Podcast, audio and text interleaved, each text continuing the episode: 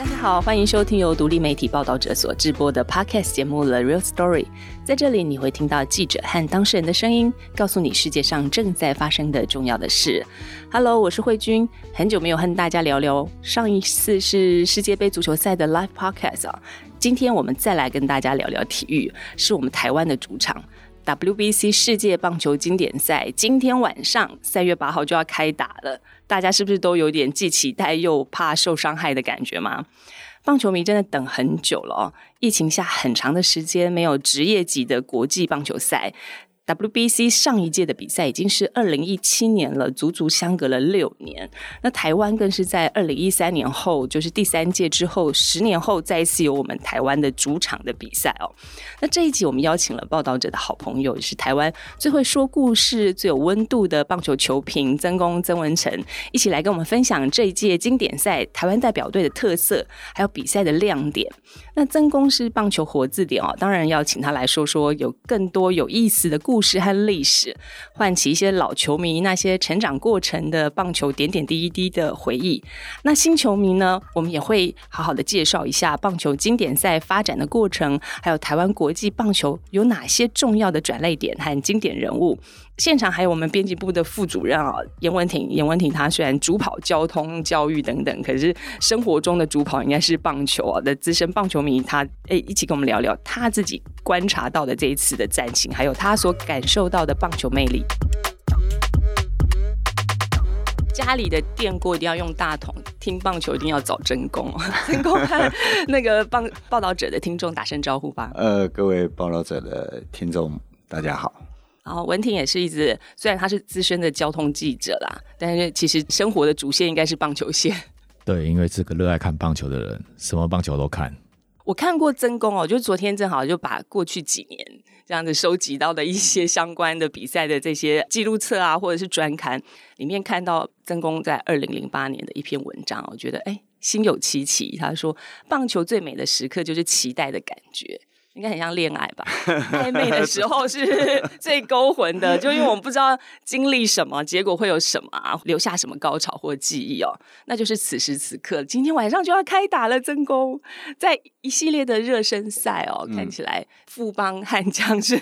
把古巴跟荷兰都打败了，看起来可以直接晋级了，然后，但是我看 B 组的热身赛也蛮有趣的，除了日本队之外，韩国、中国、澳洲其实也都输给了就是日本的职棒队嘛，哈，那热。热身赛不是说以输赢啦，不过我赛前看到一些有趣的，每年都会有新鲜的球迷的讨论，就是说干嘛打热身赛都要开打了，这样我不是应该隐藏实力吗？曾公你怎么跟大家解释热身赛的作用跟功能？刚好有电子媒体也问我这个问题，就是说，哎，我我们都一直赢，那要不要隐藏实力？我就说，如果要隐藏实力，就热身赛就不要办了。但你可以从。邓凯威啊，江少庆这些人身上可以看得出来，他们在热身赛其实你要去实际去投，才知道就说，哎，我实际踏上去那个感觉怎么样？那我要怎么调整？那比如说江少庆永远第一局有状况嘛，所以你不去实战的，因为他那个，比如说我再去斗六看他们集训，他们每次关起门来，那那个感觉是完全不一样，没有那种实战的 feel。那你说？怕对方签收，其实每一国都都会想尽办法签收，不是说你躲起来。我觉得打热身赛是利大一弊了。签收绝对不是现在才开始。对对对对，我就说你你你这个头打太容易被对方破解的话，那也也不用去打了。然后老实说，最重要是不要怕别人看，而是自己能够调整到什么程度。对对对。但是 A 组哎，我们荷兰、古巴、巴拿马、意大利都很强呢。曾公怎么看这一组 我们的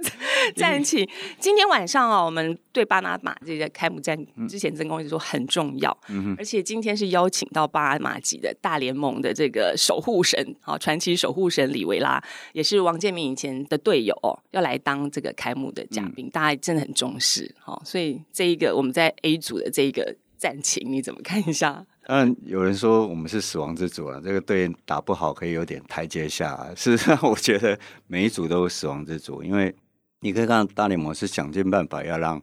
让所有的有点关系的国家，比如说他这一次扩大嘛，那巴拿马、捷克、英国都是因为这样子进来的。但你可以看到队名叫捷克、英国，你可以看到以色列，其实几乎都是另外一支美国队嘛，所以祖宗八代有点关系的都会拉进来。有一个角度，我觉得可以建议大家看，比如说我们队中最厉害就是张一晨，但是每一队都好多张一晨，而且是 plus 的那种张一晨。当你在这样的情况之下，你要去打这个比赛，其实不容易。巴拿马虽然是打资格赛进来，当然有媒体说他是可能这一组里面最弱，但我始终不这么认为，因为他投手还是强。那当然他的打者叫得出名号没有几位，但是我觉得中南美洲的球员会打比较顺风的球，这是我们必须要注意的。另外就是他们的应该史上最伟大的国家英雄里约亚来来开球，那我们也许赚到票房或者。媒体价值，但是也许 激励了巴拿马的球员的士气，所以我觉得这一场比赛，当然，哦，我们在录的同时，先发投手还还不知道，但是我觉得最重要还是我们的两个先发投手，因为不可能只准备一个位，所以我们两个先发投手，因为我们我们看起来到热身赛为止，火力就是打击是照林总教练的想法，甚至更好一点。所以这样的情况之下，当然王威成几个可能还没有调整到到位，但是基本上是是很很符合林总教练的意气，所以这一点是 OK 的。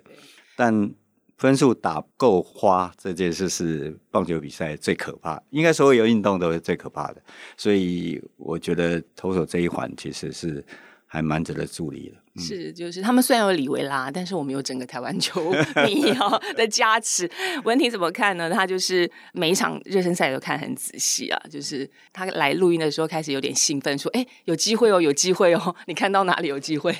因为我们最宗旨这几年都是用不弹球嘛，所以感觉我们打击变弱很多。但这两场热身赛都是使用那个大联盟官方的使用用球。那看起来很弹，每一场我们都可以打全垒打，而且看起来像长枪的，现在变大炮了，所以看起来好像有点机会。只是就是像真空讲的，那我们投手花的速度有没有快到让我们挡不住？那这是另外一回事啦。但是至少打击看起来还蛮有期待感的，对，而且我们又有很多是有脚程的，所以战术啊各方面的运用应该会蛮好看的。刚讲到说这次的教练团啊，前两天也跟曾公私下聊，我觉得可以从我们这次的总教练来谈起哦，就是我们林月平丙总哦，他们有李维拉，我们现在中华职棒的救援 记录保持人就是我们总教练啊，对不对？救援投手他的特质是什么？就是心脏要很大颗嘛。但我们的丙总应该是可能是台湾棒球史上唯一一个在选手期间内动过心脏大刀的，是吧？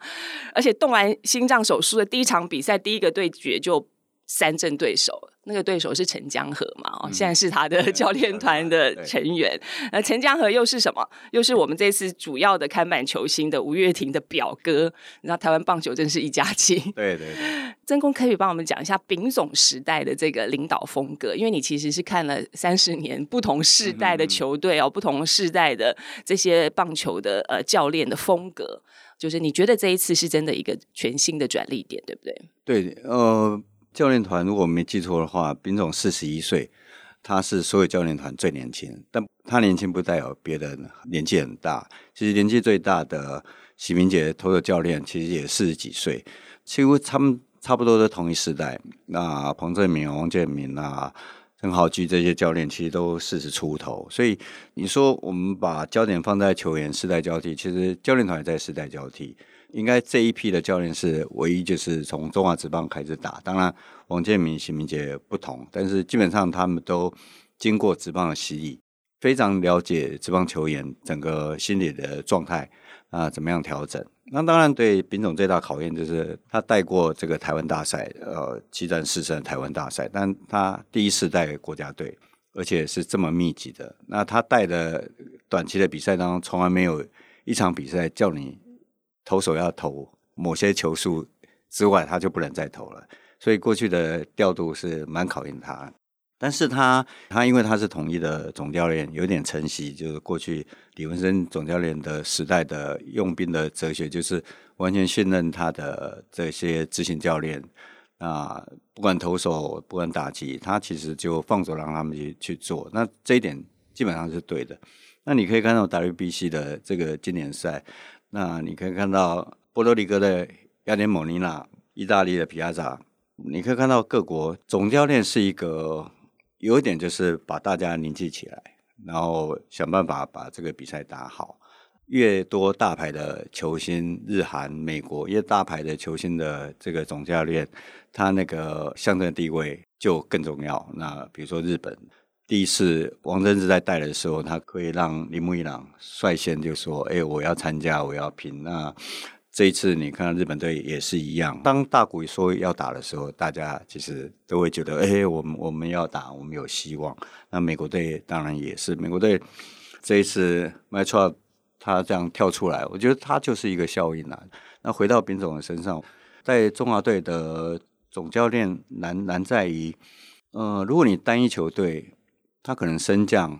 他有所谓的生杀大权。可是你在短期的比赛，你是结合五队的球员，那你要这么短时间把大家凝聚起来，至少我看的集训的时候，我觉得气氛非常好。嗯。果然是一群很年轻的，就跟过去我看一些中华队集训是不太一样的。有几次看中华队会前辈跟后辈有一点距离了，哦，那当然这一次大家都年纪都很近，所以兵种最大的功用或最大的考验就大概凝聚起来，让大家为同一个目标去努力。我觉得。这一点是在担任国家队总教练上面，我认为是最难。我们来跟大家分享一下，这是第五届的 WBC 啊，前四届我们的总教练是谁？第一届是林华伟吧，第二届是叶志贤。哎，林华伟就是老球迷最印象深刻，就是我们一九八四年的洛杉矶奥运赛的铜牌。两届都是八四年的组合。对，铜牌战的时候拿到制胜的三垒打的哦，然后叶志贤也是三垒，然后第三。届就是谢长亨，二零零三年我们唯一打进复赛的这一次，诶，也是兵种的统一师 的教练啊。那上一届二零一七年是郭泰元啊。这两天就听曾公上课嘛，我觉得他讲到一个重点，就是说，哎，现在的台湾的教练团进入了一个全职业的年代，因为包括林华伟、叶志先，他们是没有打过职业棒球赛的，所以选球员的时候，过去常常都是选名字，嗯嗯，你的名声够，当然是国家队的代表的入选的名单哦。但是这一次真的不一样。很年轻之外，他们真的是在中华职棒成长的年代的比例很高，对不对？对，比如说林总跟我讲说，他当当然可以选林红玉啊、林志胜，但打完这一届呢，中华队的下一步是未来五年到十年，你又要再试一次，不如利用在台湾举办的时候，因为曾建岳这些选手，他们是在这个疫情时代，他们完全没打过国际赛，或者是他们第一次参加。穿台湾的球服都要参加这么大的比赛，我觉得他就直接把它丢在那边。那这一次结果不论如何，他希望看到未来五年内我们台湾这些主力选手的解答，可能就是这一批选手。然后希望他们有一个很好的历练。那比如说我们在录音之前，我们可以看到前一场比赛郭天信打安打之后，那个那个笑容，那个笑容是在他打这个魏权这两年看不到的。不是说他在魏前没有笑容，那个笑容是整个压力抒发。我觉得大家也可以体验，就是说你你完成一件很重要的事情那种感觉，但是他还没有完成，可是他就是非常紧绷，他就打两次双杀打就被骂到臭头。他他突然发现说这件衣服真的很重很重。你看他才二十一岁，二十一二岁吧。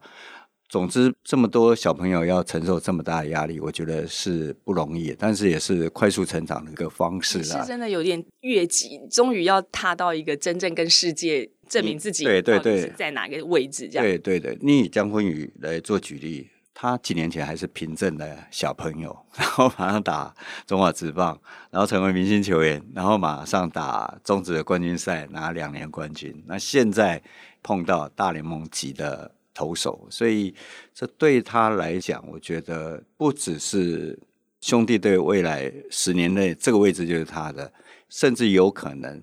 未来十年中华队这个位置就是他的，因为他就是一个不管旁边是地震还是海啸，那个滚地球它就是接得到，应该是可以这样形容。但是不是如此，就是这个大比赛可以考验。因为其实真的是六年没有那么大的职业呃选手参加了国际赛哦，也是台湾真的我们这是后金峰时代、后建明时代、后恰恰时代哦，就是没有这么大的这种大物级的选手担纲哈。但是其实有很多好像新希望，而且真的是本土的球员的出现了。那文婷，你作为一个长期不管中华职棒好坏 都不离不弃的球迷的身份来看，你怎么看这一次的中华队？就是说几个热身赛排的打序跟排的守备位置啦，我对我们的二友非常的惊奇。比如说，可能是江坤宇跟郑宗哲搭配，当然实际的先发不见得是这样，但是至少他们在搭配的默契上跟这个组合，会给我们看到国家队未来的希望。因为这两个人手背好，然后打击也不差，都只有二十二岁左右的年纪。好像我们未来十年的恶友，好像就要交给这两个人的样子。那过去我们都会很担心说，哎，我们的内野以前防守很不稳，过去几年好不容易有陈庸基之后，好像还好一点。但是这一直是我们的隐忧。那这次反而看到我们的内野守备好像相对好很多，而且会很有信心感。那这是我觉得这一次国家队给我们带来的一个很新的感受了。那至于说，像我刚刚有提到，我们这次的脚程是很有特色的，甚至有几个，比如像陈晨威这样子的，算是很功能性。但是你说他只有手背吗？他没有打击吗？其实也不见得。可能我们在未来，比如说这次经典赛里面，会不会有一些很特别的战术的执行？那我觉得这个都是可以可以去看的，因为这个可能在过去我们在中华队看不太到的东西。大家还是对于自己选手很爱护哦。刚刚在讲到是场下的总教练，其实一个球队在比赛的时候，教练其实不会常上场的。特别状况的时候，场上常常都还是会有一些真正球员的精神领袖。过去不管是啊陈金峰、彭正明，我们认为他是永远的中华队队长。其实我看球资历更早了，我因为我是兄弟象迷，我印象很深刻。兄弟象的吴念婷的爸爸，当时的游击手吴富连。他是二垒手，就是话非常的多，就整场比赛你会看他的讲话不停。我记得以前有一个很有趣的报道，就是投手郭泰仁说：“你这场比赛如果都不讲话的话，我就给你多少钱。”就是，但是有另外一个场上有人激励，好事实让一些年轻的球员真的有的时候突然失误啊，或者是怎么样，总会心慌。我在二零一三年那一次就看到恰恰在郑仁和投。不出好球的时候，立刻上去安慰，那种画面非常感人哦。但你球场上需要这样的人物。对，最后你说这一次谁可以扮演场上的精神领袖这个角色？呃，我觉得这种角色不容易，不是你个性，而是你在自己打不好的时候，你还没有忘记你旁边的队友。尤其在职棒，你可以看到多数人嘻嘻哈哈，但是他打不好，他就哇很闷，他就一直在想那个事情，但是。所谓的精神领袖，当然你希望是在内野，然后适时的去鼓励投手。但是我觉得，如果能够在休息区能够扮演这样角色，我觉得林志伟也许是这一次，其实他有原原住民的乐观，然后他其实也可以拉近大家的距离，然后他自己成绩也都不错，所以我觉得基本上他是可以，因为选进来都是年轻的，台湾的棒球基本上还是保守啦，就是说。后辈有时候太活泼，他心里会有阴影，说学长不知道怎么看我。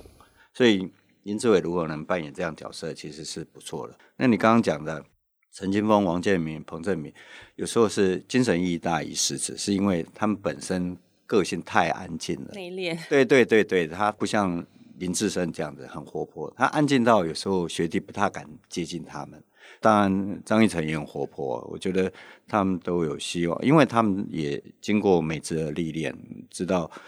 不是到九下第三个初级数永远都有机会，是是是，所以我觉得，呃，如果要要挑一个扮演这个角色，我觉得林志伟还蛮适合的。我觉得林思维还有可以值得再延续讲的部分，就是我也是曾公的台北市立棒球场的听众哦。林思维的启蒙教练是个很特别的人，然后吴瑞山，他是个从热血的球迷变成中华职棒球团第一个职业的啦啦队，最后变成 少棒的国家队的教练，他就是发现林子伟的人。这一段也很有意思，曾公要不要讲一下？如果是讲吴教练这一段，我觉得是一个传奇了哈。当然，我们会自我设限，就是说，哎，我我又没实际打过球，但是我如果你把心完全百分之百都放在上面，其实是可以做出一番大家会很惊讶的事情。那包括他带他之后，那我们节目里面也访问到李总教练，也提到林志伟，就说。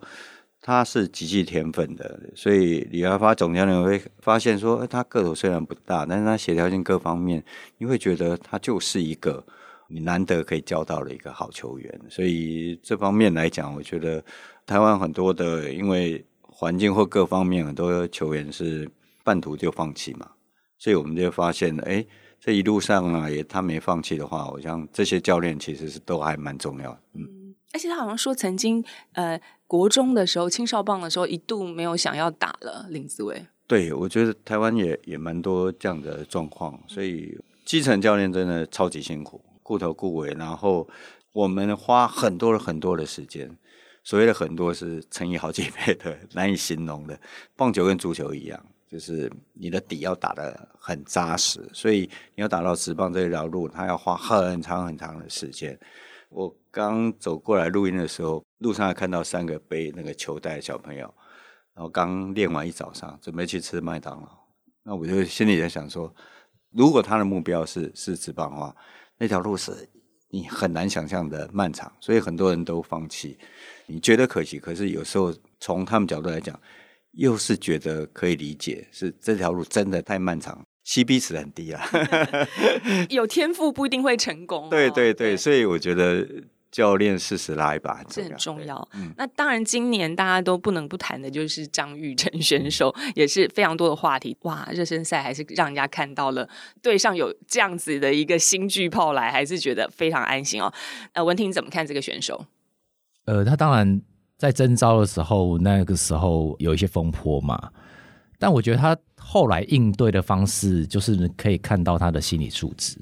就是他自己在脸书上，或是每打一次安打，就摆出一个敬礼的标志。那我觉得他把这种压力换成一种助力，然后当他打出那个在新疆棒球场打出球场的那一支全垒打之后，所有的疑虑应该都消失了吧？就是他就是大联盟的 power，我们没有炮的这件事情好像解决了。然后他每一次只要垒上有人，他能够给球迷那种满满的那种期待感，然后他也能够打回打点，不管是安打或是全垒打，他都有办法打回打点。那我觉得他的打点能力跟整个拉打的那个 power 确实非常的惊人啊！那当然在礼拜一的时候，他打那个富邦的杨将，打一个反方向的全垒打，那个康泰的那个能力跟。击球那个 power 确实让大家很惊讶我只能说，以球迷的角度，我觉得看他上场就有那种满满的期待感，跟看以前陈清峰差不多。但我觉得这个过程中好像有凸显了一个问题，就是说，其实这些选手现在应该都有运动经纪人了哈。在每个国家，其实不止台湾啦，在韩国他们也常常会有兵役的这些问题嘛。到底役男他什么时候除役？就是各国的国情，他就是有这个规范，到底合不合理？当然持续可以去讨论啦。但是作为现在，我觉得运动已经是蛮职业化的一个产业哦，这个。好像其实有显示到说，在碰到这些事件的时候，对外发表声明或表态的这个事情，曾公怎么看？就是不是选手其实是需要有人来帮他们处理，或让他们理解这些事情？哦，对，我觉得最后选择参加美泽春训，我觉得他为了他职业生涯，那个都是可以理解的。但是在处理过程当中，的确是公关危机了哦。那因为他是常泼脸书的一位选手嘛，哈。他把他亲和力展现出来，更重要是你要打得出来啊！你打不出来，可能骂得更惨。对对对，棒子就是最好的对对危机处理。对对，你的身材打不好，你人家会说要你有什么用？你回美国去吧。这个类似这种很可怕的酸语又又出来。但是我觉得他的表现很符合他过去几年在美职春训，他这段时间都打得很好。那这一次他能够。有比较那个抗压力的展现，虽然有些风波，最后至少在比赛的时候忘记。你看他的 power，就是比如说林月平跟我说，指着张一晨说：“这不起台湾人，其实是已经赞美化他的那个力量。但是这个是美职系统，因为他跟张建德在高中时代，我们都觉得，我这个两个兄弟可能是陈瑞正、陈瑞昌之后最有名的一对兄弟。对对，我们当时都觉得，哇，这两个兄弟到美国，其实我们蛮看好他。可是真正真的把他练成这样子有力量的，除了他本身条件之外，我觉得就是美职的系统的训练，所以。这一次，我们到底我们这个世代交替会带给台湾往哪里走？我觉得重点还是我们未来希望我们自己本土也有练出像张一成这样子的 power 的选手，那个力量，其实在现场转播的时候，看他把球送出新庄球场外，真的是你觉得哇，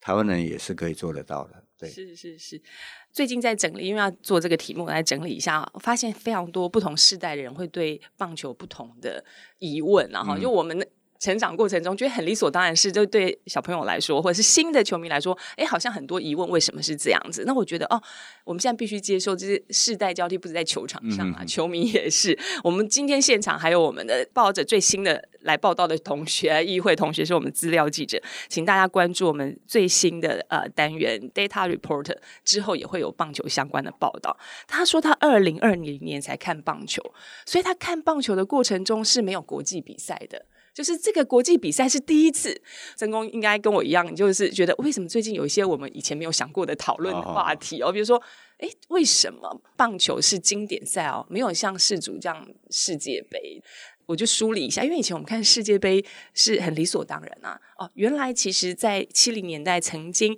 国际的棒球总会分裂成两个，哦，一个是古巴为首，一个是美国为首，后来才合在一起，所以改了二零零一年的第一次世界棒球锦标赛改成世界杯，其实就是在台湾。曾公来跟年轻的小朋友讲一下，二零零一年为什么对台湾那么重要哦。我今天有带当年的这个特刊，你看我保存了很久，因为我人也在现场。呃，那次比赛其实我们台湾呃应该算是一个正式的大型比赛的主办单位，我们从应该是澳洲手里面抢下主办权，如果我没记错的话。那因为我们都会觉得，其实。我们把台湾这个位置放在国际的时候，我们有时候难免有点自卑，会觉得说啊，我们居然可以抢到这个。一开始大家不太相信，因为我们在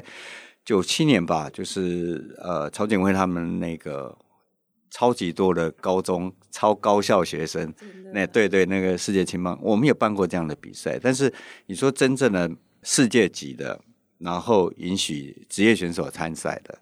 这是第一次，然后办在台湾，我觉得那一次是非常轰动。轰动到什么程度？有一次我去那个杂货店买东西，老板他说：“哦，我看你刚营营讲来讲去，我今晚看在你你冲下。”就说我们在转播的时候，那个全国的曝光度非常高，大家才惊觉到说：“哎，我原来是在做这一行。”那一次其实，我觉得陈金峰。应该是台湾的民族英雄了，也可以这么说。后来国歌也用他基督全打的画面，那有点呼应到文婷刚刚讲的说，呃，张义成他这个角色就变成有一点传承。所以，我我们一开始我们早年我们在很年轻的时候，我们看到赵世强、李明志，当他还没上来的时候，我们就对他要准备上来充满了期待，他会带给我们希望，能够一级，然后。把跑者送回来，那赵志阳也把台湾送进奥运。那接着下来，比如说陈金峰，然后彭正明，然后现在在张义成。那当然讲的比较细一点，就是牵扯到棒球的三四棒论了。那我认为张一成比较适合在第三棒，至少保证他第一局的一开始上半或下半，他一定可以上场，一定可以造成对方一些压力。这个有点题外话，谈的比较深。但我觉得二零零一年这一次的比赛，我觉得不是一个棒球赛，我觉得那是一个社会现象，凝聚了台湾当时所有人。它带给大家的影响是让中华职棒超越纳罗湾啊，因为他中华职棒的百分之八九十的的球员都来自来自中华职棒，然后里面还有一个蔡仲南，所以另外一个影响就是让两个联盟合并。所以我觉得这一次，如果我们打得够漂亮的话，也有可能产生了在二零二三年经典赛后的球迷。对，是对那时候呃，我们现场在看中日之战的时候，真的，我想我们看棒球时间非常长啦，精彩的比赛当然非常多，但是真的让我们美梦成真的比赛很少。在一些对对对，这是台湾球迷，台湾球迷很符合棒球，其实是让人家伤心的运动。这个是老美讲的话，放在台湾球迷身上，完全可以体会不期不待，不受伤害。其实他心里非常期待，但他嘴巴都会这样讲。所以真的，我觉得那一天的每一刻，我到现在是历历在目，觉得人生中这种梦幻时刻真的非常少。就是说，常常都是过程让你很嗨，但是最后不一定是笑着离开哦。那那一场中日之战，我们就是陈金峰打了三分打点哦，一支两分的全雷打打出去的时候，哇！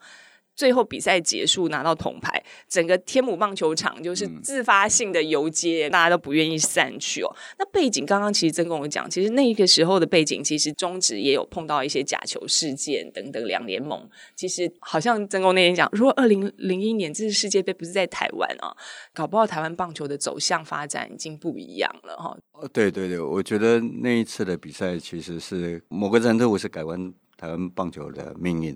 有些人看好这一次经典赛，我也同意。其中因素就是在台湾办，我们历年来在台湾办的成绩都不差。对对对对，二零一三年我们唯一一次打进第二轮也是在台湾办的，然后同一个场地。所以有些人用这个理由来认为这一次台湾队有机会。这一点我是同意的。再回过头，刚我们在讲说，这棒球国际赛事为什么跟世足赛啊这些会有一些差异？大家知道，棒球其实是国际比赛啊，就是职业化很慢。的一个主要运动。如果以足球来说，他们一九二四年，因为他们过去奥运只能限制业余选手参加，所以他们呃世界的足总早就认为应该要有真正的最高等级的职业选手参赛。所以一九二四年的世足赛，它就是职业选手进去。NBA 美国以为主的篮球好了，他们一九八八年因为输掉奥运之后，他们就开始推动更改规章，就是让职业球员可以打篮球。所以一九九二年的巴塞隆那奥运开始就有职业。的呃选手加入这个比赛，这样。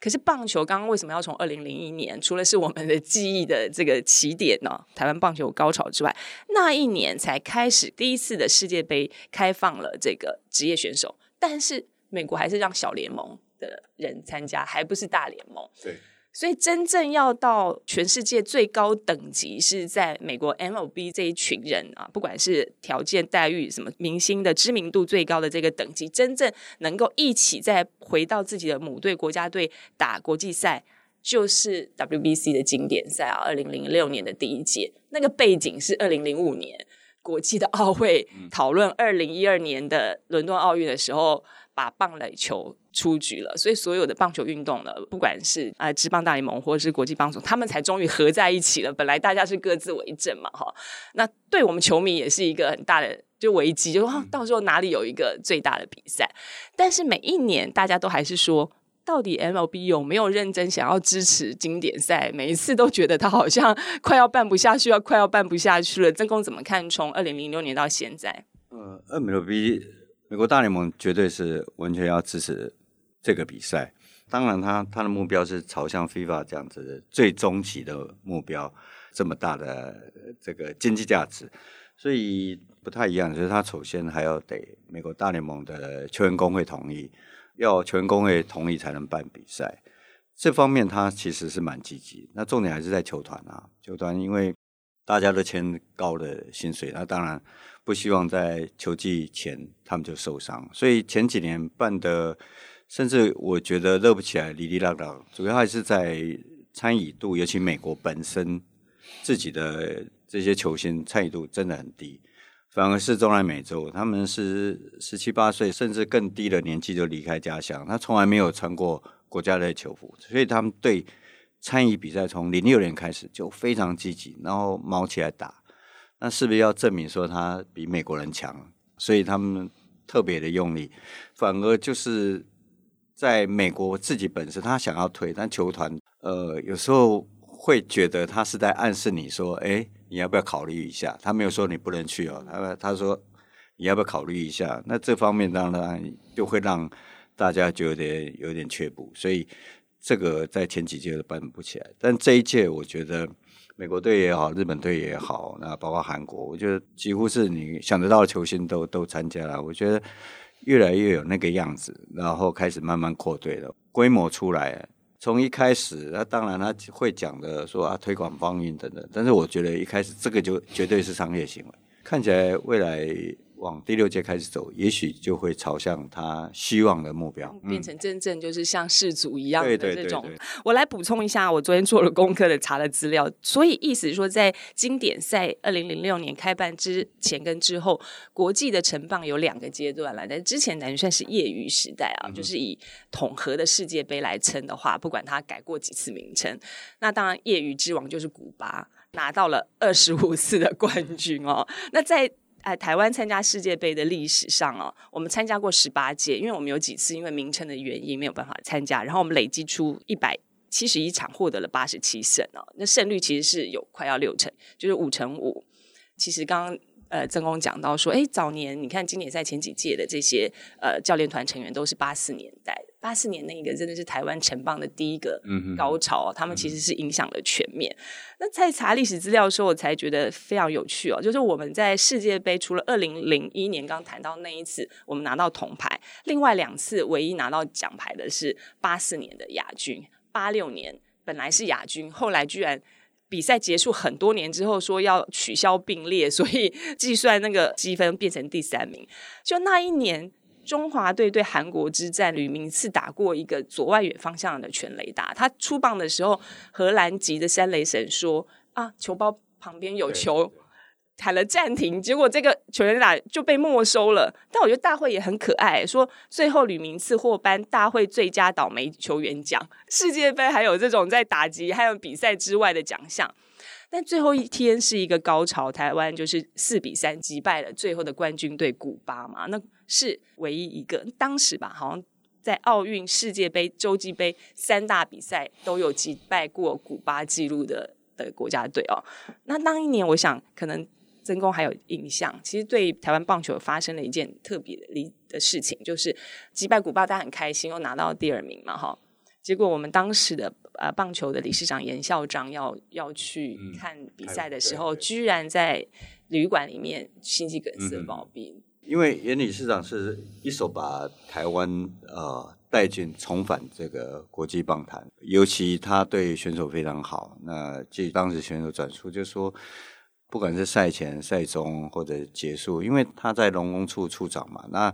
过去他跟棒球一点渊源都没有。但是他一旦接手之后，他全力的去投入一个棒球这个运动，让球员感受到那个温暖。那以前会觉得协会的。理事长就是一个比较象征意义嘛，哈，就是长辈放在那里，他们比较没有没有感觉，但眼理上就就不一样。所以那次是真的蛮戏剧性。所以那次比赛当中，我们击败了古巴，郭敬欣也也赢了古巴队，然后李文生也在卡斯处，到底有没有在他面前，我不不是很确定。但是几乎全力打，让大家觉得很惊奇。那因为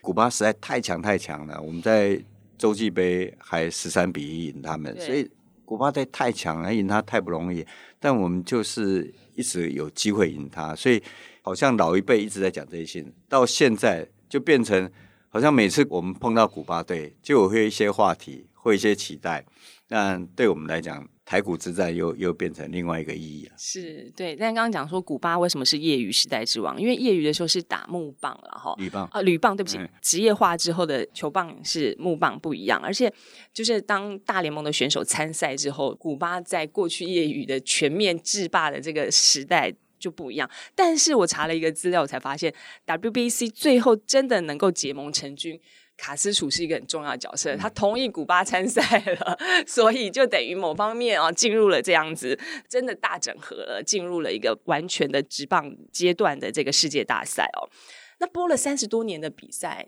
业余时代到职业时代，从国际赛到这么多国内国外的直棒的比赛，曾公你自己心中的经典赛比赛，你会选哪一场？或者说真的印象深刻的？我自己播应该就是刚刚讲陈金凤那个零一年那一次，我觉得人在现场，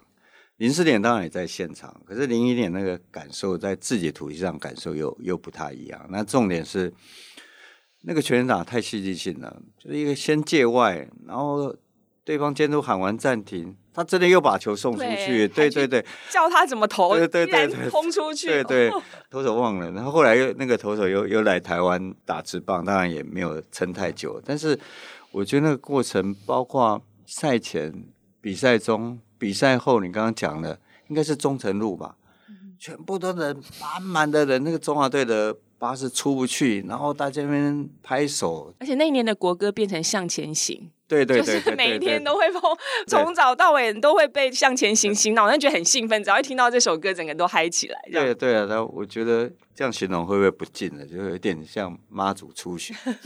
满到你，我从上面我就跟主播那个黄姐说：“哎，你赶快出来看下面都，因为比赛结束，下面都是人，满满的人多到你。”一辈子那个画面会是文婷呢？我除了二零零一年之外，就是雅典奥运的那个二零零四。对，因为陈金峰把在哪里看？在家里看电视啊。那一年大家知道还有个金华城这个地方有举办户外 户外的看球，我也在现场。因为陈金峰就是你，他上场，然后不管那个对手是谁，上元浩子，就是那他是日本最强的投手，然后他上来就觉得。没戏啦，那应该可以收工了。但没想到他就是可以把上面耗子打到弯下腰，我觉得那个真的太太惊人了。就是你会觉得陈金峰在台湾中华队的位置，就是那两次的比赛就已经确立他说历史上的地位。我自己要分享一个就更古早的年代，因为刚刚曾公讲了太多名字，我想我们听众都没听过。赵世强的名字，赵世强不是赵志强，赵志强可能也有点难。我觉得我自己呃成长过程中，让我觉得最印象深刻的一个比赛哦，就是一九八三年的亚锦赛。哦，呃，我们的年年代是很长的时间，台湾是没有办法参加国际比赛，所以我们那时候小时候只能看三级哨棒啊，或者是威廉波特。呃，当然你现在知道那是一个时代的谬误嘛，哈，它不是真正大比赛。可是回到那个年代，其实我们没有那个比赛，我们。是看不到台湾队出国比赛的哦，所以一九八四年大概就是要重返奥运之前，把棒球加入了示范赛。八三年在亚锦赛的那一场，连打日韩十七局，我记得我那时候国中放学冲回家，然后家里就是以前是大家庭。妯娌都在吵架，那一天大家都和好了，全部都都在看比赛，看到最后你真的不敢相信，所以就是郭泰源在我心中像神一样的存在。现在如果这种投手的限制，我们大家也不会赢的啦，对对对，连投十七局，然后我们所有输给日本、韩国的这种每次被逆转的那一次，全部都平反了，这样子啊，哇，那个太戏剧性的一一年，然后。隔一年我们就是要进奥运，那时候觉得进奥运是多了不起的事情，太困难了。我们成长的过程中第一次发生，看到那个历史事件，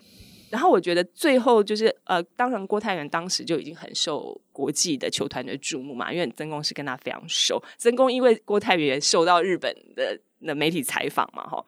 那其实我那时候印象非常深刻，他到日本的职棒第一次就是比赛完就会受访嘛。他讲一句话说：“因为日本人非常爱问人家，你们觉得台湾跟日本的棒球的差距是什么啊？常常是这样。”郭泰元真的第一个，他当时其实就是用台语在回答了。其实王伯荣是后来，徐明姐更是对对，他觉得没有什么差别。我觉得当场。那日本记者都觉得没有听到他想要的答案嘛，哈，所以对我来说，郭泰源永远是一个经典人物。曾公呢，你如果真的要选啊，当然也是陈金峰了，哈，是吗？台湾的经典的人物，郭泰源绝对是啦。当然他有那个时代背景啦。其实，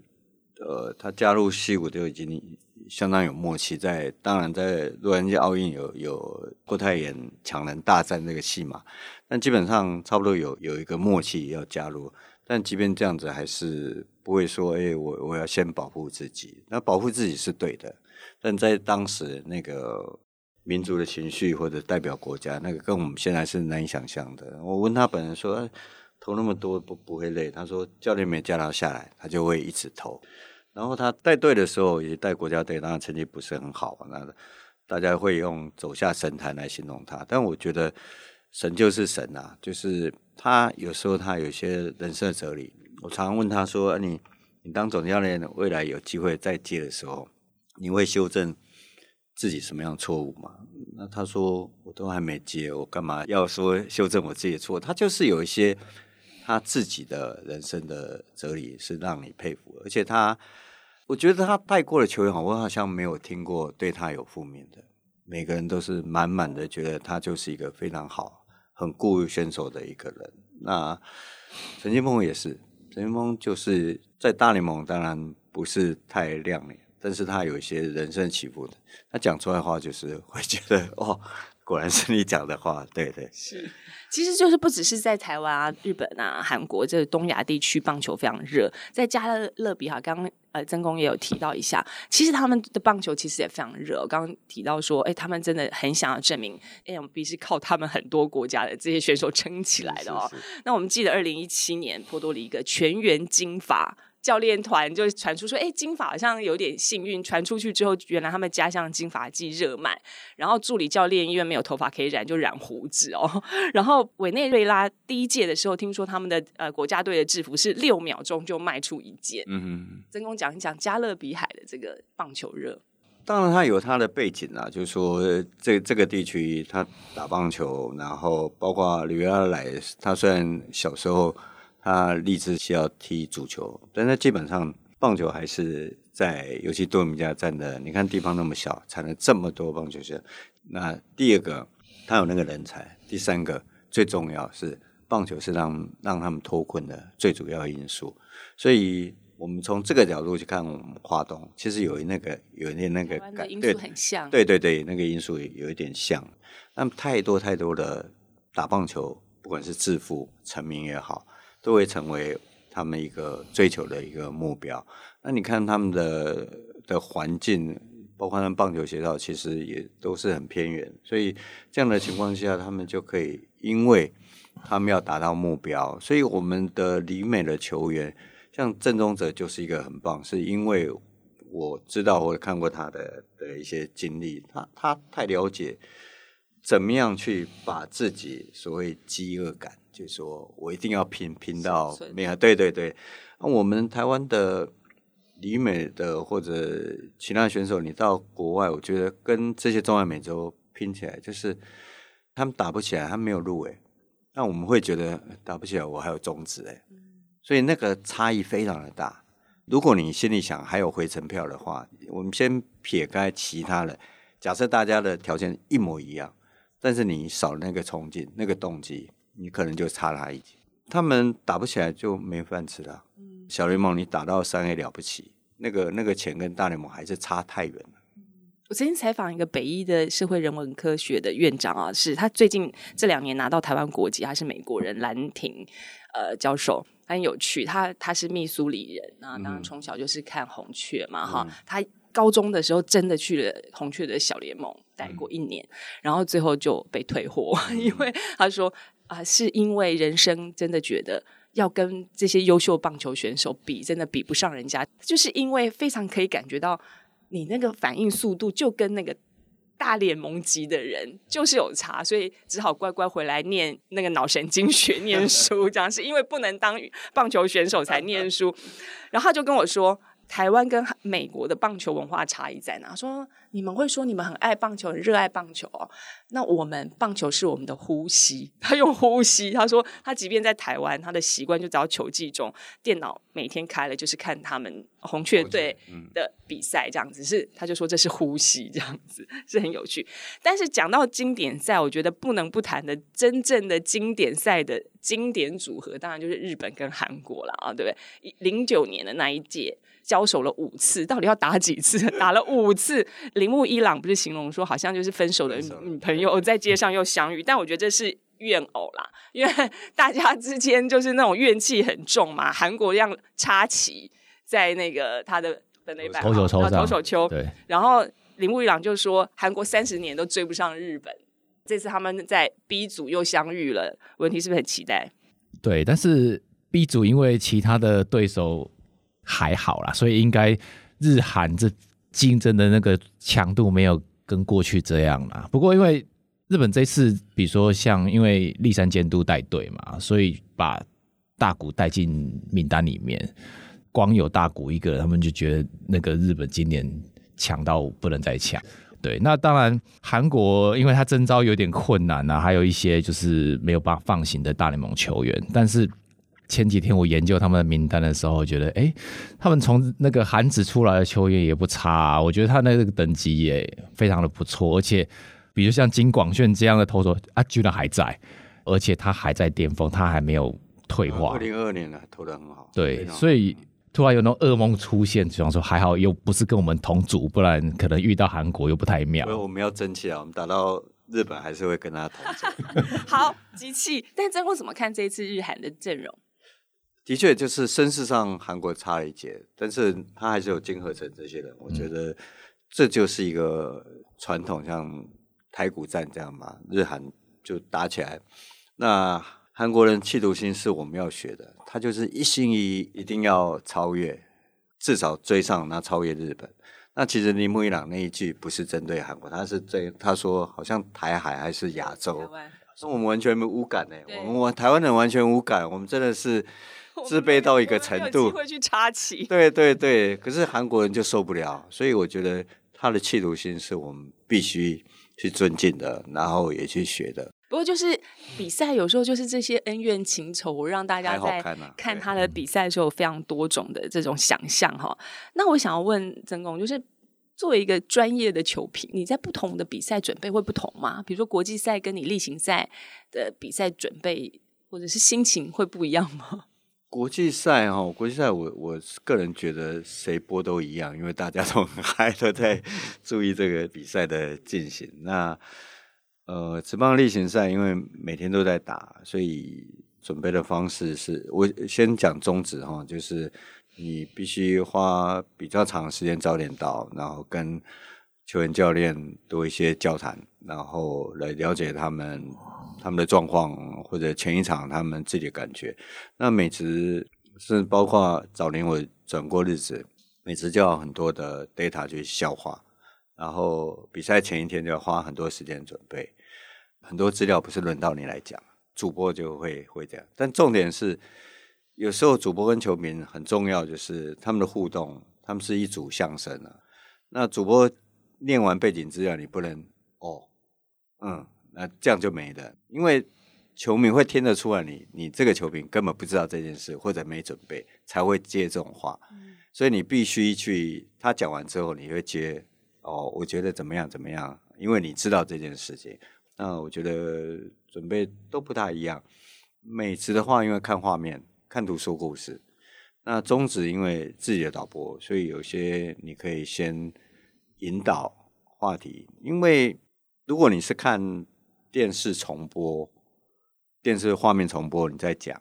或者讲结果论，我想谁讲都一样，其实也用不到你，或者是你可能拿比别人多一点的费用，也用不到你。如果你讲究都有一些 SOP，呃，不出几年，我觉得我们的位置绝对会被 AI 取代，因为你知道打出去打到游击，它的自动声音就会说游击手传叶手六传三。那重点还是在发生事情的当下，你怎么去反映这件事情？